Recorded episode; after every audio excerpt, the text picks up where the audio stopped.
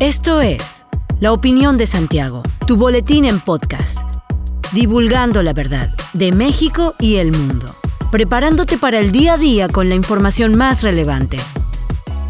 Comenzamos.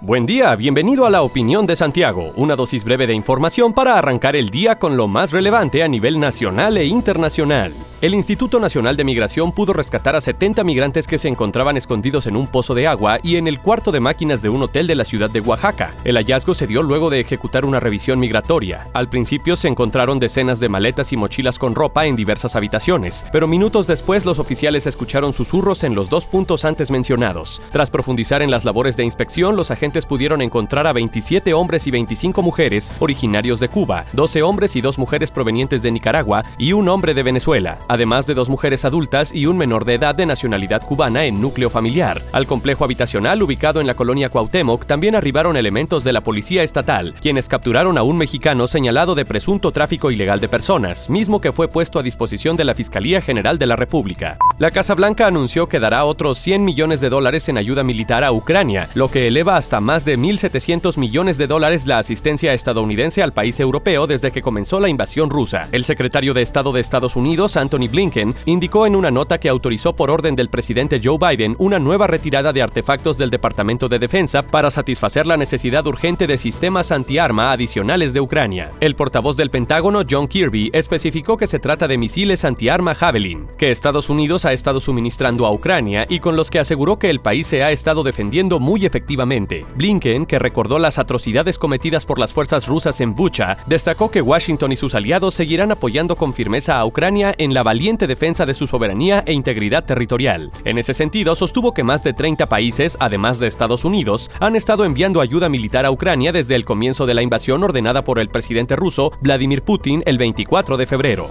Del paquete de reformas que se hicieron al Código Penal del Estado el viernes pasado en materia de seguridad, el gobernador Mauricio Curi González dijo que los cambios al artículo 159 se encuentran en revisión debido a las observaciones hechas por reporteros, con la posibilidad de enviar a la legislatura posibles propuestas de modificación a lo ya aprobado. Lo anterior lo dijo el mandatario en torno a las reformas que se hicieron al referido artículo, mismo que ha sido cuestionado por periodistas queretanos, ya que refieren que puede tratarse de una ley mordaza. Según un comunicado del colectivo de periodistas en activo de Querétaro, se explica que en la Gaceta Legislativa que se publicó el pasado 31 de marzo, el artículo 159 establece que se impondrán de 1 a 5 años de prisión, hasta 500 veces el valor diario de la UMA por concepto de multa y trabajos en favor de la comunidad hasta por 6 meses, al que sin consentimiento de quien tenga derecho a otorgarlo, utilice, revele, entregue o facilite el acceso a información, documentos o cualquier objeto que se le hubiese confiado sea público o privado. De acuerdo con el colectivo, esta reforma vulnera la ley del secreto profesional periodístico en el estado de Querétaro, donde establece que el periodista y el colaborador periodístico tienen el derecho de mantener en secreto la identidad de las fuentes que le hayan facilitado información bajo condición, expresa o táctica, de reserva.